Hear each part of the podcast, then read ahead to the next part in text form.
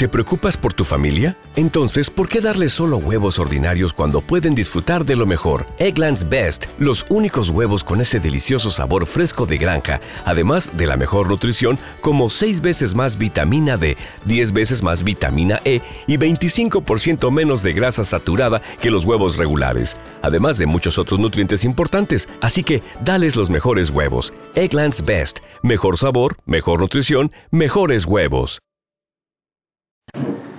Continuamos en esta clase, en este curso de Maseje Tabot, que es la guía más antigua del judaísmo para tener una vida mejor, para realmente ver cómo una persona al aplicar estos consejos puede vivir plenamente. Yo las invito que después de cada clase, di este consejo lo voy a aplicar en mi vida.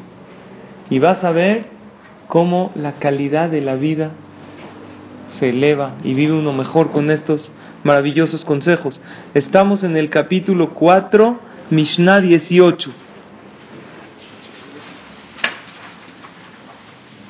Así dice la Mishnah, Rabbi Shimon ben Elazar Omer. Esta Mishnah habla una regla en la vida.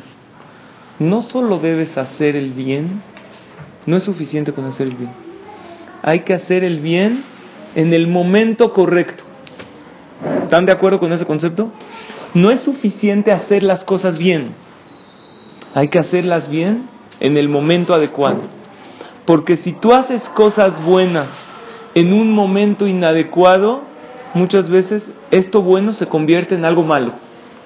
Vamos a ver ejemplos de esto. ¿Está clara la regla? O sea, hacer lo bueno, pero buscar el momento adecuado para hacerlo. Vamos a leer la Mishnah. Rabbi Shimon ben Elazar Rabbi Shimon ben Elazar dice, Alteratzet javereja beshat caso. No intentes tranquilizar a tu compañero cuando está enojado. Bealte nahamenu meto mutal Y no lo consueles de la pérdida de un ser querido cuando el fallecido está delante de él. Se acaba de morir el Señor y tú lo empiezas a consolar. No lo hagas en ese momento. Bealtish allo beshaad nidro. Y no le preguntes cuando está haciendo una promesa. Bealtish tadelir oto beshaad kalkalato. Y trata de no verlo cuando está tropezando a tu compañero. Evita verlo cuando está tropezando. O sea, no debe uno comportarse correctamente, sino ver el momento adecuado. La Gemara dice en Masejet Yevamot una frase muy importante en la vida. Dice el Talmud lo siguiente: Que Shem mitzvah lomar davar nishma, kach mitzvah shelo lomar davar shelo nishma. Así como es una mitzvah decir algo cuando sabes que te van a escuchar. Así es una mitzvah no decir cuando sabes que no te van a escuchar. No es que puedes no decir, no. Es mitzvah no decir cuando sabes que no te van a escuchar. Buscar el momento adecuado es una base en la vida. Para la educación de los hijos, ¿cuánto sirve que tú busques el momento adecuado para reprenderlos? Muchas veces lo que le estás diciendo a tu hijo está bien, pero no fue el momento. En la pareja, en el Shalom Bait, ¿cuánto afecta en la pareja? Reclamarle o decirle cuando no era el momento adecuado. Generalmente, cuando no es el momento de reclamarle algo a tu pareja, vamos a decir, en Shalom Bait o a alguien, cuando pasó el problema, antes de enojado, ahorita vamos a llegar a la misma. Apenas cuando pasó el problema, tú le dices, ¿por qué lo hiciste? Siempre la tendencia natural, ¿cuál es? defenderse y buscar una excusa y justificar sus acciones. O con los padres. ¿Cuántas faltas de respeto a los padres puede uno incurrir? No por decir algo inadecuado, no, lo que dijiste estaba bien, la verdad tu papá o tu mamá sí le tenías que haber dicho eso, pero ¿qué no era?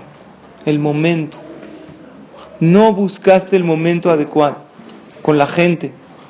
Una persona falleció, un pariente.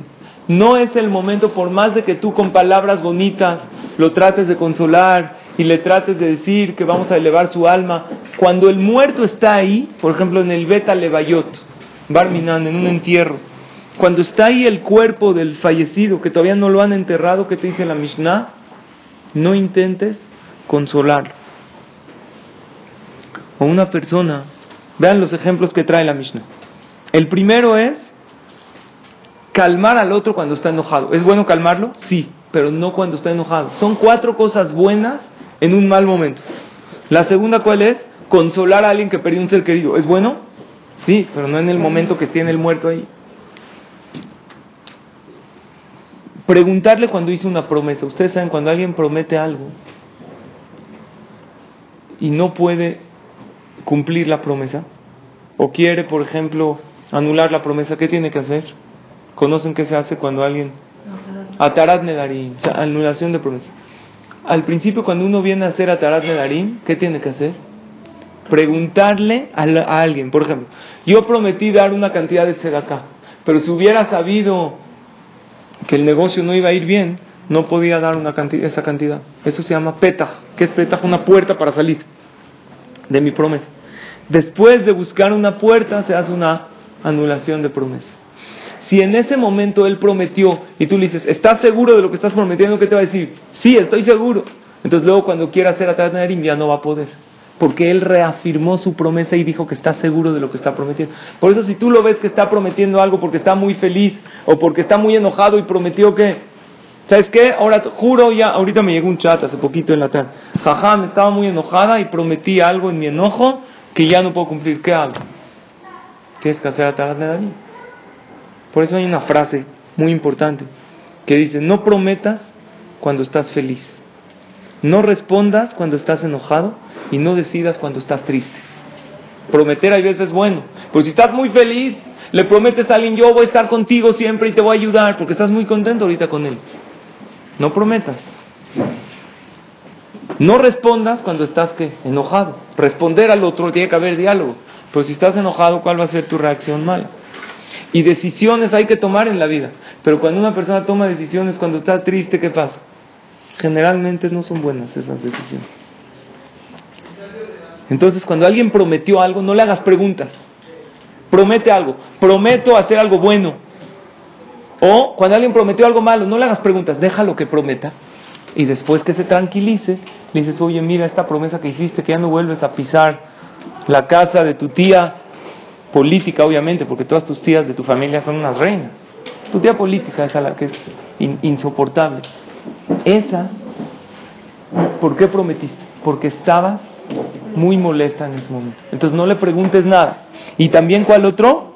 Y ahorita tu pregunta, trata de no ver al otro cuando se está cayendo, cuando alguien está tropezando, antes de ver si se ensució, si se dañó.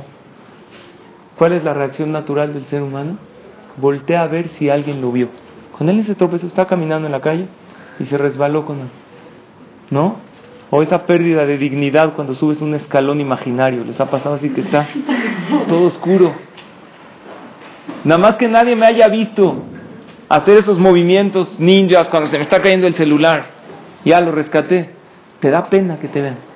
Pero aquí la Mishnah no nada más se refiere. Por ejemplo, si tú estás, viste a alguien que se cayó, trata directamente volteate. Obviamente si necesita ayuda, necesita, pero ya hay alguien que lo está ayudando, haz como si no lo viste, porque lo avergüenzas mucho. Y no nada más se refiere cuando uno se cae físicamente, también cuando una persona se cae emocionalmente o espiritualmente. Sabes que está en una depresión, está, hay veces menos, es mejor la ayuda cuando te haces la desentendida de tu situación. Pero cuando le dices, oye, veo que estás un poco tirada, la avergonzaste, porque no pudo esconder su situación difícil en la que se encontraba. Si viste a alguien peleando con otro, con su pareja, hazte como si nada. Hay veces no es bueno que le digas, oye, vi que no están bien, ¿en qué te puedo ayudar? La avergonzaste porque ya se descubrió su caída. Es bueno asistir al otro cuando se está cayendo, pero no en el momento que se cayó. Entonces son cuatro cosas buenas que en el momento inadecuado se convierten en malas. Repetimos cuáles son. Número uno, calmar al otro cuando está enojado. Cuando está enojado al otro, hay una palabra que obtienes el efecto contrario. Cuando y en las mujeres más, ¿cuál? Cálmate. Cuando alguien está enojado, cálmate, cálmate yo, tú, cálmate. No, es lo peor que le puedes decir a alguien. No le digas cálmate. Está enojado, entiéndelo, no lo juzgues. Otra, la segunda, ¿cuál es? Consolar a alguien que perdió un ser querido cuando está el fallecido ahí. Lo acaban de atropellar al Señor, llegas con, no, ya, Jazita, está en el Olama, va, créeme que está. Ahorita no puede escuchar eso. El otro, ¿cuál es? No preguntarle cuando prometió algo y no verlo cuando cayó. Hazte como si no lo viste. Sí. Yo, o sea, con las primeras dos que dijiste, entonces, ¿qué tienes que hacer? ¿Qué haces? Está... Espera, está así enchiladísimo. Espera el momento, primero entiéndelo, entiéndela. No trates ahorita de calmarlo, que saque sus emociones y después buscas el momento adecuado para llegar. Pero ahorita que está hirviendo, no te va a escuchar. Y con los hijos sucede lo mismo. Las mamás regañamos a los hijos, los papás, y el niño está enojado, no te está escuchando, te está escuchando, pero no está interiorizando los mensajes que le está diciendo. Y así nunca vas a dejar el cuarto que le enseñaste un mensaje de orden en ese momento. No, porque el niño está enojado. Lo que tienes que hacer en ese momento es tratar de se puede poner con límites, no le vas a gritar a tu hermana, en esta casa no vas a gritar, no vas a levantar la voz, y después con tranquilidad habla. Si esto funciona también en la pareja, ¿cuántos pleitos de pareja por esto? Porque trató de calmarlo cuando estaba enojado, déjalo, que saque sus emociones y después vas a encontrar el momento adecuado para tranquilizarlo. ¿Está claro? Sí. Este, en donde decía que, que la persona que está feliz y prometió algo que no hay que preguntarle si está seguro para que confirme su pregunta. Exacto, porque, si tú le preguntas, ¿estás seguro de lo que prometiste? Seguro, ahorita estoy tan feliz que estoy seguro que voy a donar esta tzedakaba. ¿Seguro? Sí. Luego ya no puede hacer a Narim. ¿Por qué no puede hacer Porque ya la reconfirmó su promesa cuando la hizo. Ya no tiene un petaj, lo que les expliqué no tiene una salida. Por eso si prometió estando enojado o estando muy contento, no le digas nada. Y después el solito va a ver se equivocó en hacer esa promesa. ¿Está bien? Vamos a continuar. La Mishnah número 19. Shemuel Akatan Omer. Shemuel el chico, el pequeño, dice: Bimpolo Ibja altismach. Cuando se cae tu enemigo, no te alegres. Ubikashlo aliagel beja. Y cuando se tropiece, no te regocijes en tu corazón. Porque a lo mejor ve esta actitud a Hashem y le va a parecer mal en sus ojos. me y le quita la furia al enemigo y Barminan se la pone a la persona. Vamos a explicar. Primero que todo, el nombre del Jajam está muy raro. ¿Cómo se llama el Jajam? Shemuel Akatán. ¿Por qué le llaman Shemuel Akatán? Como que parecería un, nombre un poco despectivo, ¿no? Este era jajam chiquito, no era tan grande. Hay jajam muy grande y jajam chiquito. ¿Qué? Jajam chiquito. Entonces, explícanos a Jamí que en realidad no es un apodo que él se puso, la gente le puso por tan humilde que él era. Este Shemuel Akatán era tan humilde que todos decían, mira qué pequeño es, pero en Torah era enorme. De hecho, cuenta el Talmud la Gemara cuenta en, en, el Yerushalmi, el Talmud Yerushalmi, y lo trae en la Gemara también en Masejet Sanedrin, que había un jajam muy grande que se llamaba Rabban Gamliel, que él citó a siete jajamim para hacer una junta. Antes no había calendarios como hay hoy en día. Ustedes saben que este año, ¿cuántos meses tuvo el año que estamos cursando ahorita? Trece meses. Por eso Pesach cayó un mes más tarde. Siempre Pesach cae en vacaciones, ¿se dan cuenta? Este año cayó un mes más tarde. Hay años bisiestos que hay que meter un mes más para que encaje el calendario, porque la Torah dice que Pesach siempre tiene que caer en qué mes? En la primavera. No dice mes. El mes de Nisan tiene que caer primaveral. Entonces así, para que recordemos siempre que Hashem nos sacó de Mitraim en la primavera, que recordemos que nos sacó en un clima bonito. Así dice la Torah. Entonces, anterior, hoy en día tenemos calendarios establecidos. Antes no habían calendarios establecidos. ¿Cómo decidían los jajamín si va a ser año bisiesto no? Tenían que ver la luna varios días y estudiar muchas cosas. Era una decisión increíble porque al decidir que un año es bisiesto, si tomaste una mala decisión, estás haciendo que en Kippur no ayunen, en el Kippur real. Y en el Kippur que no es Kippur, porque todo se recorrió un mes. en una decisión que la tomaban los hajamim más grandes de todo Israel. Entonces una vez Rabban Gamliel, perdón, citó a siete hajamim. En la alía había un piso de arriba, que ahí se reunían las decisiones importantes. A la cita llegaron ocho, entre ellos citó a Shmuel Akatán, que era gigante, gigante en Torah. Llegaron ocho. Entonces Rabban Gamliel se dio cuenta que alguien se clavó. Alguien se coló. Entonces Rabban Gamliel dijo, perdón, tenemos que hacerla solamente de siete jajamí. Tienen que ser necesariamente impares. Por si alguien opina así y alguien así, que siempre haya que una mayoría. Porque en impares, ¿tú qué opinas? ¿Tú qué opinas? ¿Tú qué opinas? Hacemos. Pero en pares, si, hay ocho, cuatro y cuatro, ¿qué hacemos? No, no podemos tomar decisión. Entonces él citó a siete jajamim y entre ellos Shemuel Akatán. ¿Cuántos llegaron? Ocho. Llegó Rabban Gamliel y dijo, disculpen, aquí hay alguien de más. Llegó Shemuel a Catán con toda su humildad, se paró y dijo, perdón, yo estaba de más, a mí no me invitaron, pero yo vine para ver qué iban a hablar. Y en realidad él no estaba de más.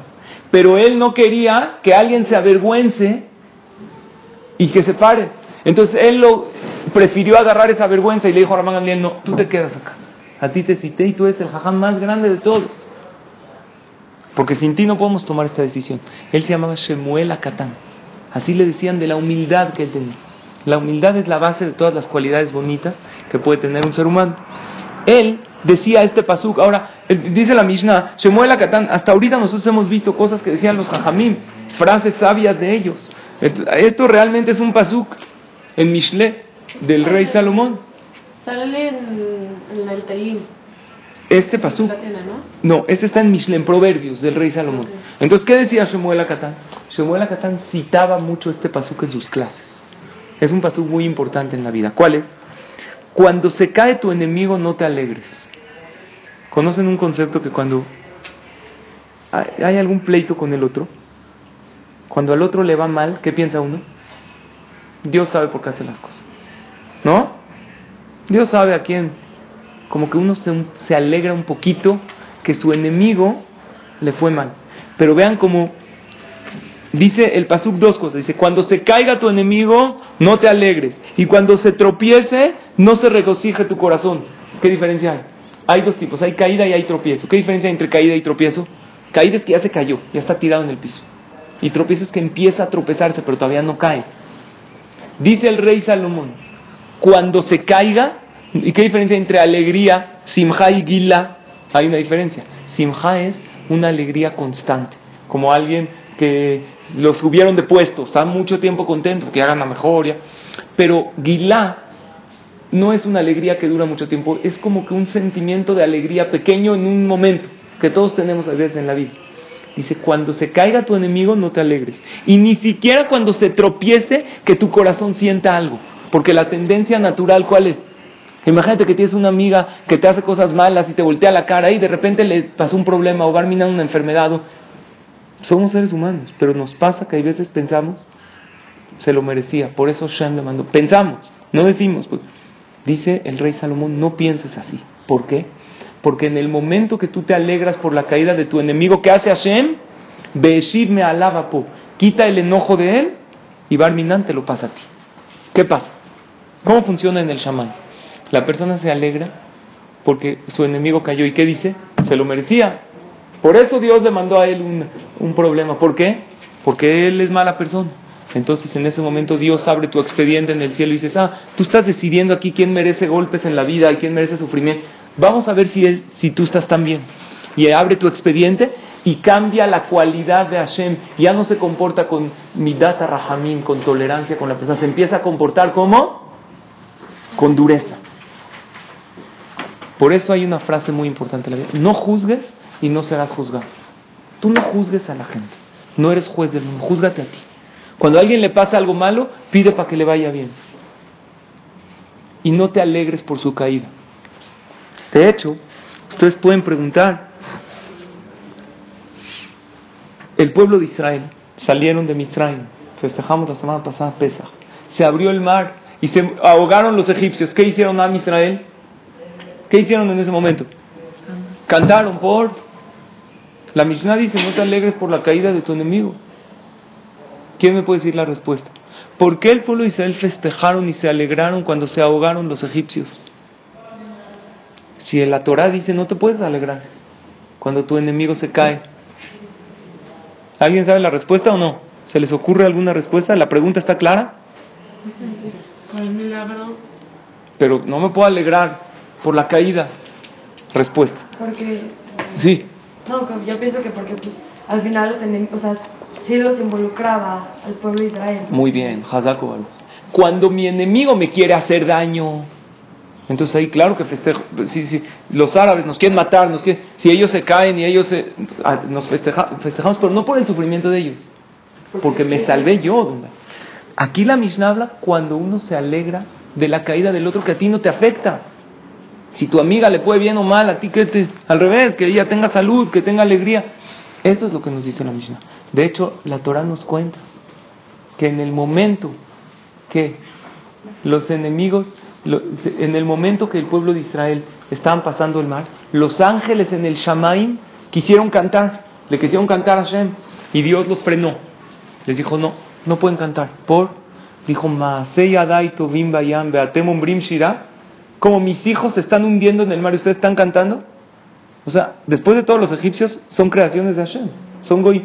Entonces Dios dice, fueron hijos que escogieron el mal camino. Que el pueblo de Israel canten, yo les permito, dice Hashem. ¿Por qué? Porque, se están salvando. Pero ustedes los malajim están cantando por la caída de mis hijos. Los egipcios también son hijos de Hashem. Son criaturas de Hashem. Muy bien. Por eso nos decimos el completo en Pesach. Porque fue los primeros días de Pesach salimos. Pero el segundo Yom mi alegría no es completa, porque los mitzrim se ahogaron. Pero como tus opresores ponían a nuestros hijos de ladrillos. Sí, pero después de todo ellos están sufriendo. No puedo yo cantar por completo cuando mi enemigo sufre.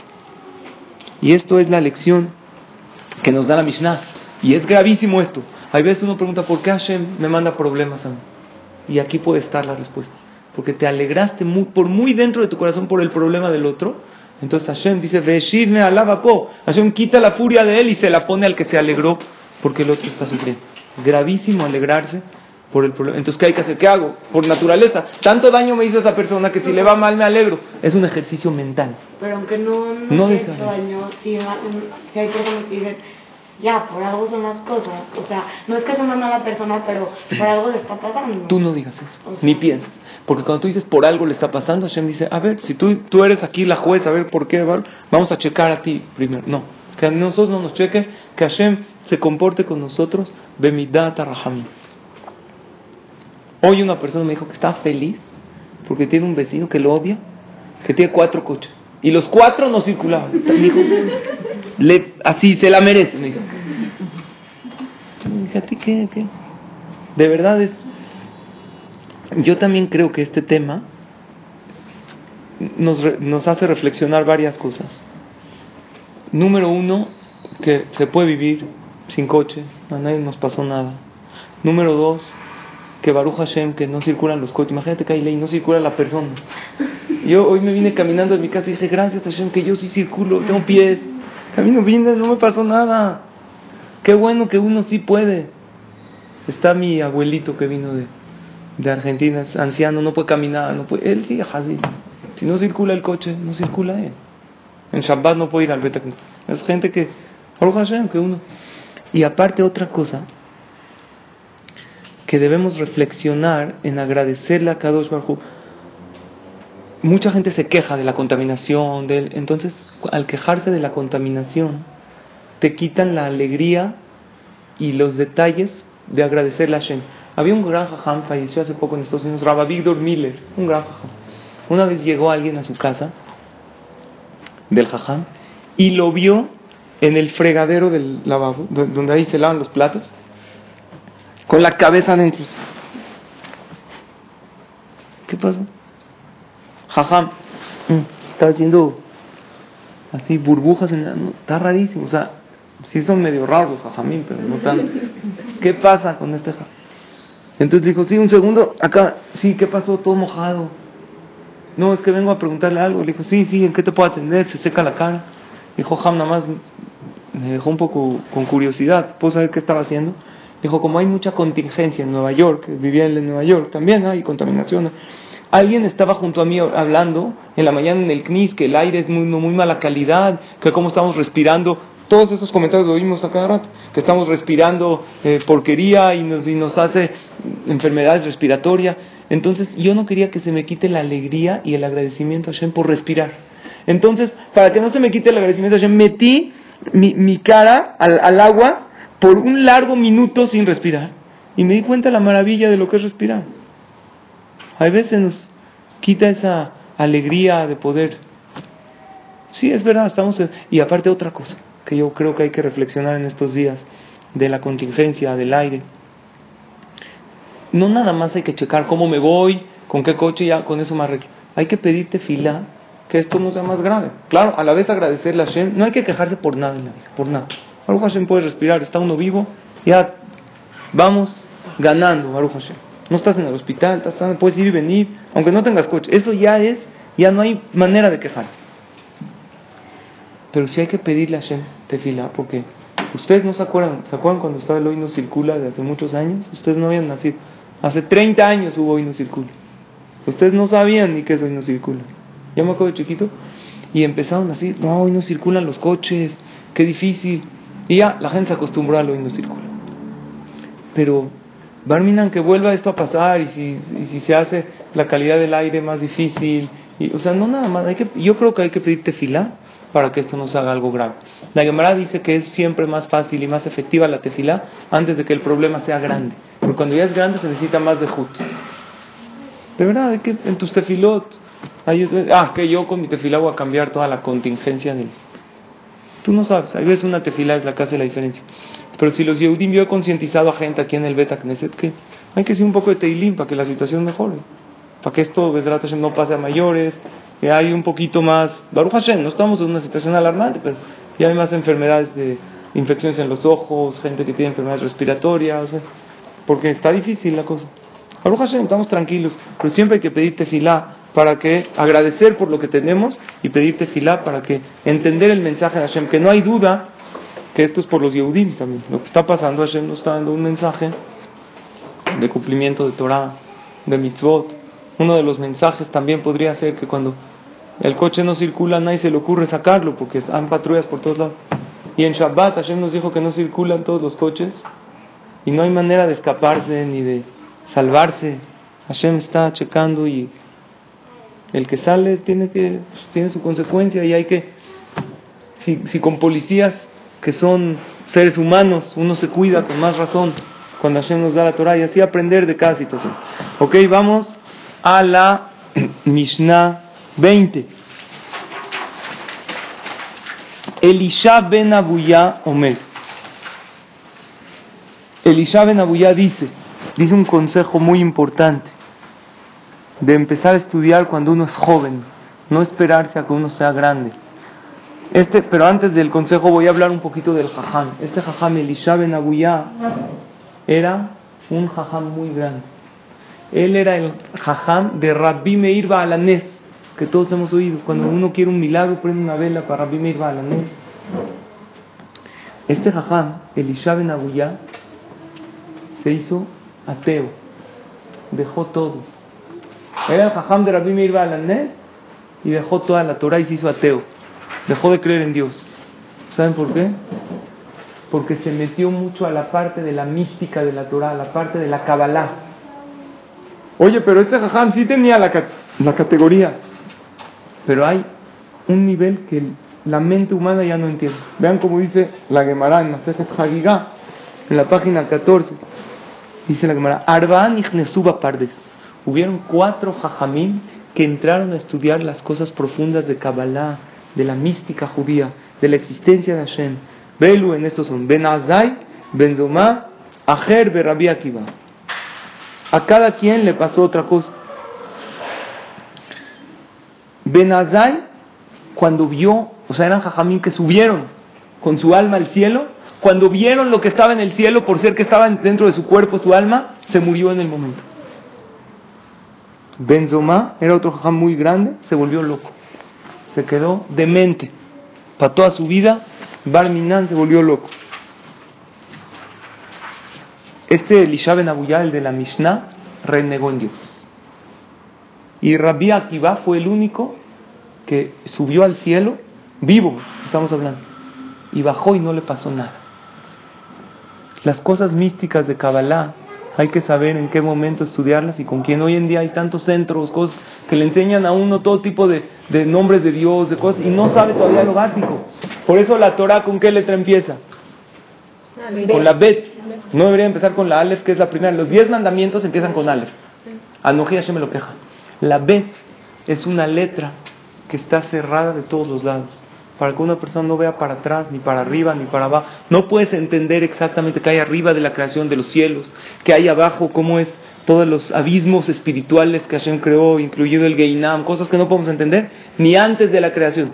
Las preguntas básicas hay que preguntarlas y hay respuestas a todo.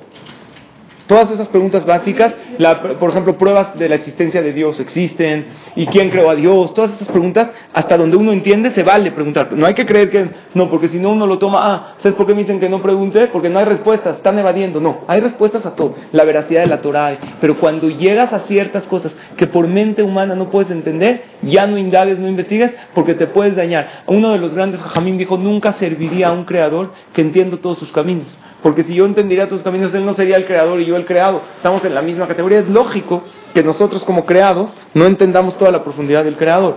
Sí. A mí me habían dicho una explicación de por qué empieza con B. Ajá. Sí, hay muchísimas. Esta es una de ellas. Pero sí, por favor, comparten. Sí, que, antes, o sea, que antes Hashem había creado otro mundo. O sea, que es como la teoría del Big Bang, por así decirlo.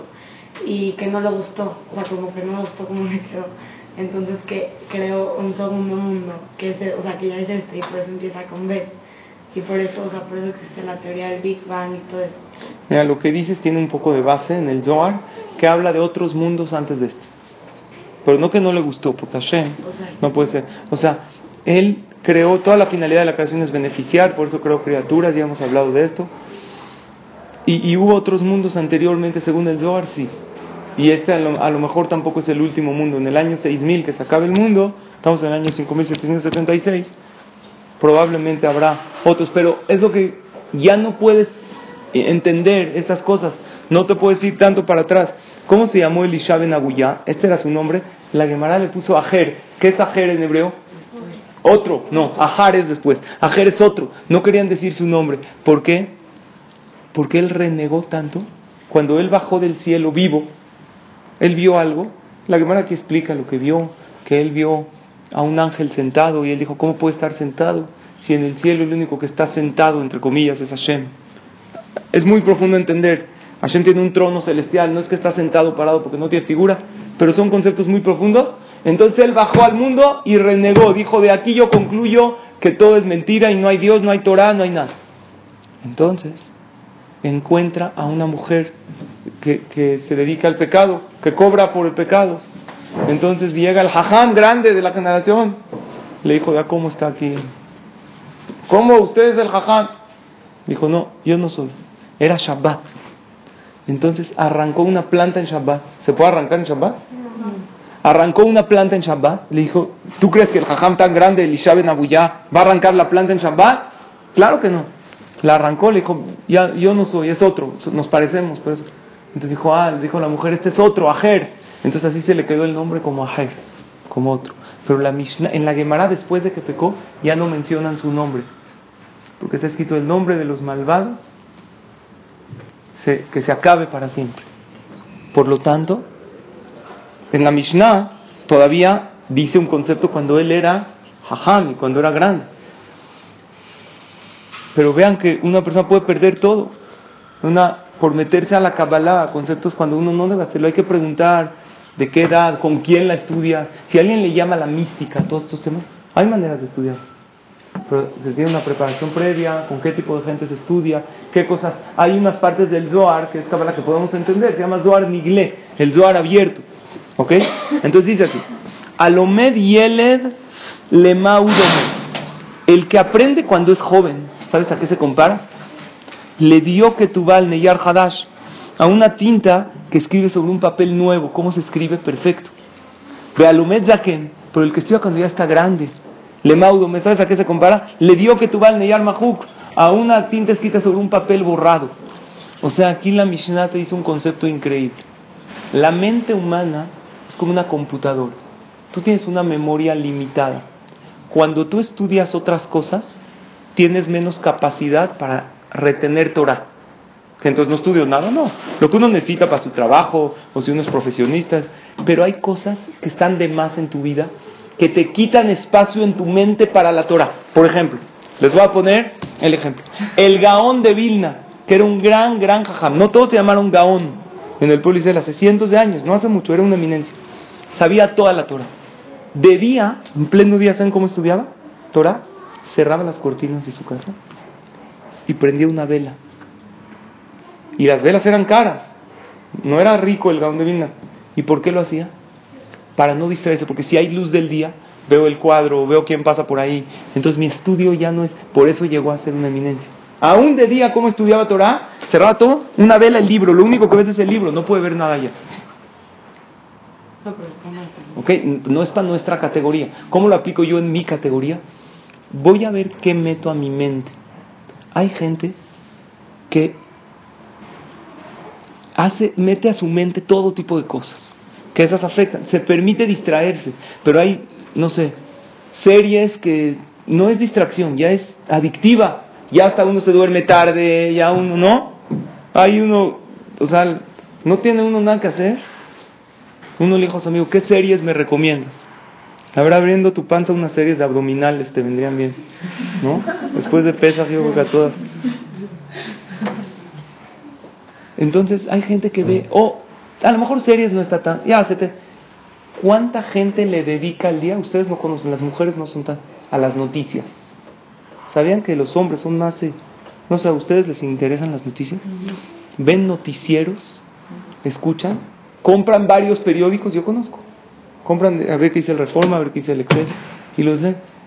No sabes cuánto tiempo le estás invirtiendo a las noticias. Yo te pregunto algo. Agarra de 10 años para acá. ¿Qué noticia realmente te sirvió para tu vida? se puede decir casi cero, ¿eh? casi. A lo mejor una que otra, oí una noticia que iba a subir esto y compré y me salvé. Pero miren, las noticias importantes, aunque no oigas noticias, te enteras. ¿Ustedes oyeron en las noticias que hoy no circula o te enteraste porque te llegó un... Te, te enteras. Y cuando se cayeron las torres gemelas, una noticia importante. O cuando regresaron a Gilad Chalit de su casa, a su casa. Todos escuchamos. Noticias importantes, aunque no oigas ni veas, pero ¿cuánto le invierte uno a las noticias? A saber las noticias. Y las noticias no te dan, no te benefician ni en este mundo. En el Olama va, seguro no. Aquí cada Mishnah que estudias te acompaña después de 120 años. Cada clase de Torah que invertiste, esto es tiempo bien invertido. Este es un tiempo que seguro es eternamente para ti. Delante de Akadosh Baruj esta Torah aboga por ti para darte verajá. Pero uno escucha noticias, ve noticias. Ni siquiera en este mundo mejora su vida. Todavía una serie te entretiene. Las noticias no. Te, estresas más. La mayoría de las noticias te relajan o te estresan y te ponen de mal humor. Te da miedo. Vean las noticias y más las de la tele porque estás viendo imágenes. Ves gente pegando, gente corriendo, policías. O sea, te, te de verdad. Entonces, ¿qué gana, ¿qué gana uno? Así, la gente tiene curiosidad de saber qué pasa en el mundo ni te afectan. Entonces por eso dice, tienes que saber, aprende a estudiar cuando eres joven. Cuando eres joven tu cabeza va a retener más la Torah y el día de mañana se te va a hacer mucho más fácil estudiar. Claro que puede haber alguien que empiece a estudiar, Rabbi Akiva que dijimos que subió al Shammai y me bajó vivo y no le pasó nada, empezó a estudiar a los 40 años. Aleph Bet, quiere decir que nosotros ya le vamos ganando a Rabbi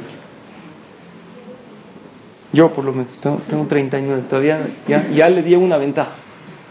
Ustedes también, ¿no? Me imagino. Y él empezó, pero con más razón que cuando uno empieza antes. ¿Cómo puede entender la Torah? Y dice lo siguiente. Rabbi Yosef Yehuda, entonces el primer consejo es, estudia mientras más joven seas, se te va a quedar como en un papel que, eh, eh, nuevo pero un papel todo borrado. Cuando uno estudia Torah y ya tiene mil ideas en la cabeza, es mucho más difícil, aunque a un señor, hay señores que vienen a decir Kaddish, apenas fallece Jesús, nunca habían venido al Kaddish, a los 50 años empieza. porque fallecieron sus papás. Vienen, es la primera clase de Torah que toman, es muy triste, pero se le hace difícil sentarse, concentrar, está pensando en el negocio, nunca se sentó en su vida a una clase de Torah. Qué triste. Saben de todo y de lo nuestro no, no, no se informan. Por eso dice el Pirkeabot, Acostúmbrate, acostumbra a tus hijos a estudiar Torah desde pequeños. Si hay un Talmud Torah, tú mandas a tu hijo desde chiquito a que escuche la perashá, a que esto, de grande, cuando tenga 16, 17 años, y que lo quieras convencer que vaya a una clase de Torah y no esté ahí con los amigos haciendo quién sabe qué cosa que ustedes saben perfectamente, se le va a hacer mucho más fácil porque ya tiene ese hábito, ya lo creó desde pequeño. Ahora vamos a hablar de quién estudiar. Ya aprendimos cuándo estudiar. Mientras más joven, mejor. Ahora, ¿de quién tomo la clase? Rabbi Yosef que Fara Babliomer, Alomed Minaketanim, si vas a tomar clase de una persona muy joven que te está dando la clase, le maudo, ¿me sabes a qué se compara? Leogela Navim Kehot, al que come uvas inmaduras. Las uvas inmaduras, ¿cómo están? Agrias. Y cuando las han comido uvas inmaduras, los dientes se dan una sensación de, muy fea, como que te rechinan, no están listas para comer, entonces el jugo de la uva no está preparado para el paladar de la persona. Beshote yain miguito, y el que toma vino nuevo. Ustedes saben que el vino tiene un proceso. ¿Cuánto tiempo tiene que reposar el vino para que esté listo para tomar? ¿Quién sabe? 40 días, muy bien, ¿cómo sabías? El 40, ¿eh? ¿Fabricas vino? ¿eh? En, en la casa. 40 días el 40 es en todo, no nada más en el vino, ¿sabían? El 40 representa en la Torah una temporada de renovación. Por ejemplo, ¿cuántos días subió Moshe Rabbenu a que Hashem le enseñe toda la Torah? 40. Está escrito que todos los días que subía, Moshe Rabbenu subió, ahorita estamos en los días del Homer. es importante saber este dato, preparándonos para Shavuot, para recibir la Torah. Subía Moshe Rabbenu, cada día se le olvidaba todo. Al, día 40 que ya estaba en el Shamay, Dios le puso como un chip y le grabó toda la Torah, escrita y oral. Gemara, Pirkei todo. ¿Qué más? Pero en ese entonces todavía no existía la misma nada. Hashem se la reveló. Ah. Lo que iba a suceder en un futuro, así dice. Sí, apenas existía la, la Torah, los diez mandamientos, pero Dios le reveló toda la Torah. ¿Qué más? A los 40 días se define el género del bebé en el vientre materno. ¿Cuándo se llama que el bebé ya tiene una vida? Bueno, en realidad, desde los tres días ya tiene vida por completo. Y no se puede practicar el aborto desde el momento de que se engendró. ¿Por qué? Dicen nuestros hajamim que estos son conceptos de Kabbalah, que los primeros tres días de la fecundación, cada día el bebé recibe una parte del alma. Seis chispitas, así se llama, nitzotzot del alma, el primer día, seis el segundo día y seis el tercer día. Quiere decir que al tercer día de la fecundación, que no hay nada, ya tiene un alma. Por eso, de los tres días, si multiplicamos seis por tres es 18, que es high. Ahí ya se llama que tiene vida. Ahí ya no se puede practicar el aborto porque ya se llama un ser vivo. Sin embargo, entonces, ¿qué es 40? 40 ya tiene un cerebro maduro que empieza ya a enviar órdenes, ¿sabían?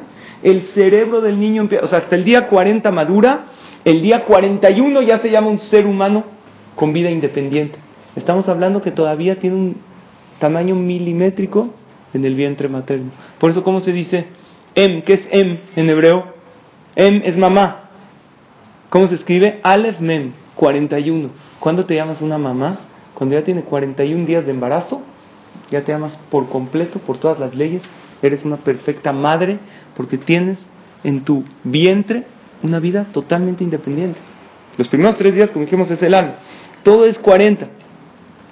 Luego, el, el, diluvio. Hashem mandó el diluvio 40 días. ¿Por qué? Porque el mundo necesitaba pasar por un proceso de purificación. Es como si metió todo el mundo a la tevilá. Purificar el mundo. 40 días. ¿Cuánto tiene la tevilá de, medida? La mujer se mete a la tevilá para purificarse mes con mes, para estar pura para su esposo después de su periodo. Tiene que tener 40 medidas, 40 CA. Eh, ¿Cuántos días hay de purificación desde Rosh de Shelul hasta Yom Kippur que el Yehudi se renueva? 40. El 40, todo es renovación. ¿Qué significa? Cabalísticamente no entendemos por qué el 40. A lo mejor hay gente que sabe no más de esto, pero hasta donde nosotros podemos entender, 40 es número de renovación. ¿Por qué 40? No sé. Pero es número, hasta el vino, hasta en la realidad, el vino no está listo hasta 40 días de reposo. Por eso el que estudia Torah de un joven es como si tomó vino que no tiene 40 días de reposo. Entonces, ¿a qué le sabe el vino? Agrio. Y comió uvas, ni siquiera las disfrutó. Pero el que estudia, vea, lo minas de Kenim, pero el que estudia Torah de alguien anciano, le maudo, ¿a qué se compara? Le ojela Navim Beshulot, que comió uvas maduras, ricas, dulces, Beshote Yain Yashan, y toma vino añejo. Entonces, ¿de quién hay que estudiar Torah? De un, si tienes dos para estudiar Torah, ¿de un joven o de un viejo? ¿De quién es mejor estudiar? De un Talmid Hajam, que es anciano, que tiene más experiencia. ¿Ok? Entonces, por lo tanto, gracias por venir a las clases. Ya entendí que ya está uno recorrido en la vida. Pero ahorita les voy a decir. Vamos a entender a qué se refiere y desde qué edad yo puedo empezar a aprender de mi jajam. Primero que todo, ¿por qué la Mishnah me dice dos ejemplos? Como si come uvas inmaduras y vino no preparado. ¿Por qué uvas y vino? ¿Qué diferencia hay entre estas dos? Entonces, la uva representa la parte sencilla de la Torah y el vino representa la parte profunda de la Torah. Por eso el vino, ¿cuánto suma? ¿Alguien sabe numerología hebrea? Yain, ¿cuánto suma Yain, que es vino? Yut es 10, Yut es 10 y Nun es 50. ¿Cuánto suma? 70. Lo mismo que la palabra Sod, que es Sod 70, mística judía. Entonces, aquí la Mishnah dice me, refiero a las dos cosas. Tanto si vas a estudiar la parte sencilla de la Torah como si vas a estudiar la parte profunda, siempre escoge un maestro que sea grande, no que sea muy joven. Otra explicación, ¿cuál es? Que la uva, desde que es inmadura, sabe mal. Pero el vino al principio te sabe bien y luego te hace daño en el estómago. Igual, cuando tú tomas Torah o consejos de jóvenes, al principio te sabe bien. Puede ser la uva, puede ser uva o puede ser vino. Puede ser como vino que lo tomaste y te supo bien, o puede ser como uva desde, que desde el principio está mal. O sea, la Mishnah te dice, no creas, oye, mira, es joven, me dio un buen consejo. Tú no sabes qué va a pasar a la larga. ¿Cuál es uno de los ejemplos de consejos malos de jóvenes? Escuchen esta anécdota maravillosa. La trae en el Tanaj no lo saben. Uno de los reyes más poderosos del pueblo de Israel, más sabios, Shelomo Amelech, dominaba todo el mundo. No hubo otro sabio como el rey Salomón. Sí va a haber otro sabio más que el rey Salomón. ¿Quién? El Mashiach. Está escrito que va a ser el único más sabio. Y el Mashiach viene de la descendencia de David y Shelomo, porque David tuvo varios hijos, y va a tener las virtudes de David y más que la sabiduría de Shelomo. Pero ¿quién era el hijo de Shelomo? Amelech, que fue rey. ¿Quién sabe? ¿Saben un poquito de historia? Se llamaba el hijo de Shelomo Rehobam. Así se llamaba. ¿Escucharon de él? ¿Quién participó en el Gidón Atanaj? ¿No? ¿Quién? ¿Tú? ¿Quién era Rehobam? A ver, cuenta, platícanos un poco. ¿Eh? ¿Eh? No, fíjate que no tanto, pero mira en qué se equivocó. Que el rey Salomón cobraba impuestos muy caros. ¿Por qué? Porque él tenía contactos con muchos reyes y él tenía, entonces él beneficiaba mucho a Jerusalén. Rehobam, la verdad, no era ni sabio como él. Tenemos que saber que hay gente que fallece y nadie puede entrar en sus zapatos. ¿Ya? Es gente que muy pocos que Hashem manda en la generación. Como Jajam Obadiah Yosef, que acaba de fallecer. No sabemos, no somos nadie para calificar. Pero para que tengamos otro Jajam en la generación como él, tanta Torah, tan, era una computadora, parecía de hace 500 años, Hamabadía, todo lo que sabía, la que que él tenía, aunque sus hijos, que son grandes, también están siguiendo su camino, a lo mejor Hashem también les da esa fuerza, pero a veces hay alguien fallece y como Moshe Rabbenu murió, entró Yoshua, pero cuando entró Yoshua la gente decía, Moshe se parece, si Moshe es un sol, Yoshua es la luna, o sea, hay una diferencia muy evidente. Este Rehobam, llegaron con él el pueblo y le dijeron, está pidiendo el pueblo que bajes los impuestos. Porque la verdad, tu papá, el rey Salomón, era un rey muy poderoso y tenía contactos con muchos reyes, tenía que viajar, cobraba muchos impuestos. Pero tú eres un rey normal, no tienes la sabiduría. Tienes que bajar un poco los impuestos. Fue Rehobán y se aconsejó con los consejeros de su padre, que eran ancianos. Le dijeron, ¿qué opina? ¿Ustedes qué opinan? Un rey nuevo tiene que entrar. ¿Que baje los impuestos a petición del pueblo? ¿Sí o no? Ventajas y desventajas. Las ventajas de bajar los impuestos, ¿cuáles serían? Encontrar gracia en los ojos, aceptación, está entrando. Y más que no vas a ser como tu papá, aunque sea, gánate a la gente de otra manera. Pero el lado que no, ¿cuál es? Al revés, demuestra tu poderío. Si desde ahorita empiezas a bajar los impuestos, ¿qué van a decir toda la gente? Este rey es un barco, no sirve para nada. ¿Sí o no? Entonces llegó Rehobam y se aconseja con quién? Con los sabios, con los consejeros ancianos. ¿Qué le dicen? Vale la pena que bajes los impuestos. Tú no eres como tu papá. La gente te va a empezar a comparar. Compensa a la gente con. Gánate el cariño. Todo el mundo le gusta bajar impuestos, eh, pagar menos. Pero él eh, no era lo que él quería escuchar. Porque Rehobam, ¿qué quería? Quería billete. ya están los impuestos. Se aconseja con sus amigos de la, de la prepa, de la uni. A ver qué opinan ustedes. ¿Qué? Al revés. ¿Estás entrando como rey? Todo el mundo si te va a agarrar de barcos y empiezas a bajar, te van a comparar más. Enséñales tu poderío, enséñales quién eres. Entonces llegaron los del pueblo le dijeron, ya pensó una decisión su majestad. Vean qué frase dijo.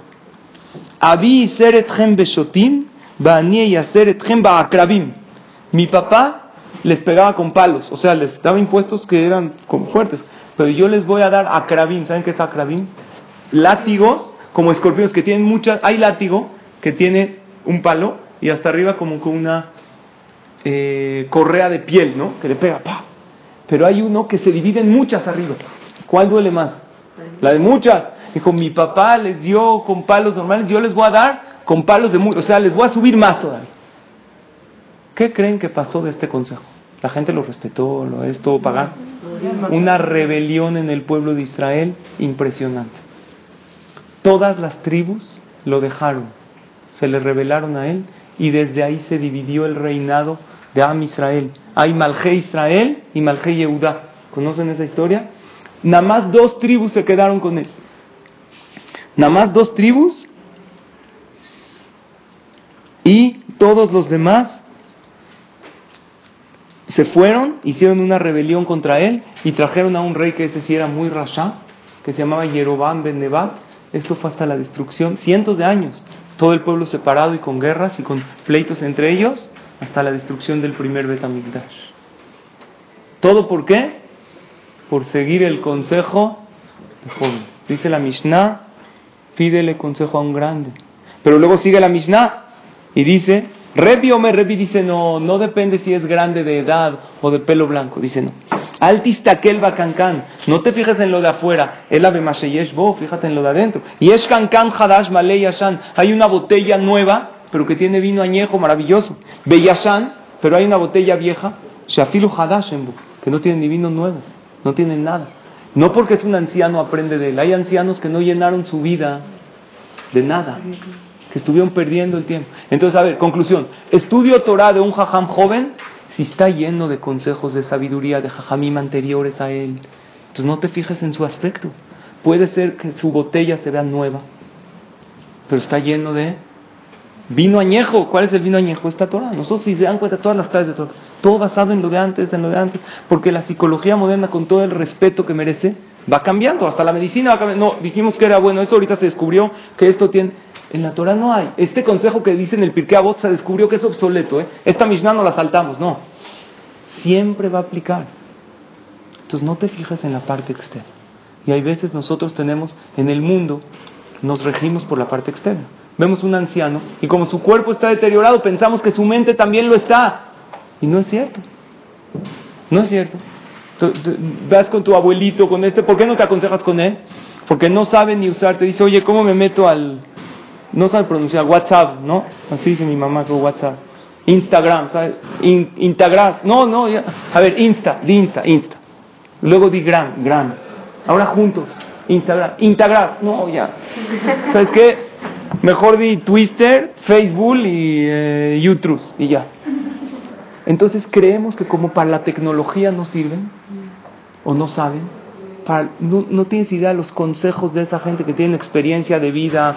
Entonces, número uno, no te fijas en la botella, pero ahí ves la botella sí te dice el vino que tiene adentro. Hay veces hay ancianos llenos de sabiduría, de consejos maravillosos. Entonces vamos a sintetizar la clase que estudiamos el día de hoy. La Mishnah 18 habló que hay cuatro cosas que son buenas, pero en el momento malo se convierten en malas. Hacer las paces con alguien que está enojado es maravilloso, pues si está enojado no va a funcionar. Consolar a alguien que perdió un muerto, sí, pero no en el momento que tiene el muerto ahí. No preguntarle cuando prometió y cuando alguien está tropezando, en ese momento no lo ayudes, no lo asistas. Lo único que quieres es que nadie vea que se cayó. Después, si puedes acercarte sutilmente, después Shemuel, el humilde, dijo el pasuk de no alegrarse por la cuando alguien a tu enemigo le va mal. Porque Barminan cuando esto sucede, Hashem te abre tu expediente y, ah, entonces el pueblo de Israel, ¿por qué cantaron? ¿Qué dijimos? Cantaron por su salvación, porque ya no van a ser perseguidos, pero no por ellos. Hasta Hashem no los dejó cantar a los malatín. Y aquí dijimos en la Mishnah 20 de este Jajam, Elisha ben Abuyá, antes de que salga al mal camino, que se convierta en Aher, en otro, nos dio unos consejos buenísimos de tratar de estudiar lo antes que uno puede. De tratar, y, quiero para esto citar un pasuk en Coelet hermoso, que con esto vamos a concluir. Vean lo que dice el rey Salomón, el hombre más sabio de la historia. Dice, Ushores boreja bimebe juroteja. Recuerda a tu creador en los días de tu juventud. Hay gente que yo voy a hacer teshuvah cuando sea grande. Más grande es más difícil. Si de joven agarras buenos hábitos. No, luego, luego cuando crezca más, cuando case a mis hijos, voy a empezar a hacer esta mitzvah. Ahorita no puedo, ahorita los tengo que si sabes lo que es correcto, recuerda a tu creador en los días de tu juventud. Para que no lleguen los días difíciles. tomar Y lleguen los años que uno diga, ya no tengo ni ganas de vivir, ya no tengo ganas de hacer nada, ya no tengo ganas de superarme. Claro que uno se puede superar hasta el último día de su vida, pero mientras tanto es mejor. Estudia Torah cuando seas joven y estudia Torah de alguien anciano. Ese anciano en dos cosas. Número uno, anciano en aspecto que hay veces también te ayuda porque al verlo que está grande en edad, eso denota que tiene experiencia de vida, pero también anciano en consejos. Hay gente joven, tiene barba negra el jajam, pero tiene consejos, tiene vino añejo dentro de él. Y cuando uno no, está, no sabe si realmente este es un jajam adecuado o no, que se aconseja generalmente con otro jajam de los conceptos que dijo. ¿Por qué? Porque a veces tú puedes probar, primero que todo puedes saberte amarga la, uva que probaste, pero a veces no, a veces está rico el vino, pero después te empieza a doler el estómago. Acuérdate que un vino que no está procesado, que no pasó el proceso de 40, que es el proceso de renovación, puede hacerle daño a la persona. Entonces, Vedratación, que tengamos el dejud de aplicar todos estos consejos. Gracias a todas por su asistencia, por su atención. Que Hashem las bendiga con todas las verajot escritas en la Torah y nos veremos, Bezrat Hashem, la próxima clase para concluir este Perek 4 que tiene también consejos maravillosos que vamos a aplicar en nuestra vida. La semana que entra vamos a concluirlo con la ayuda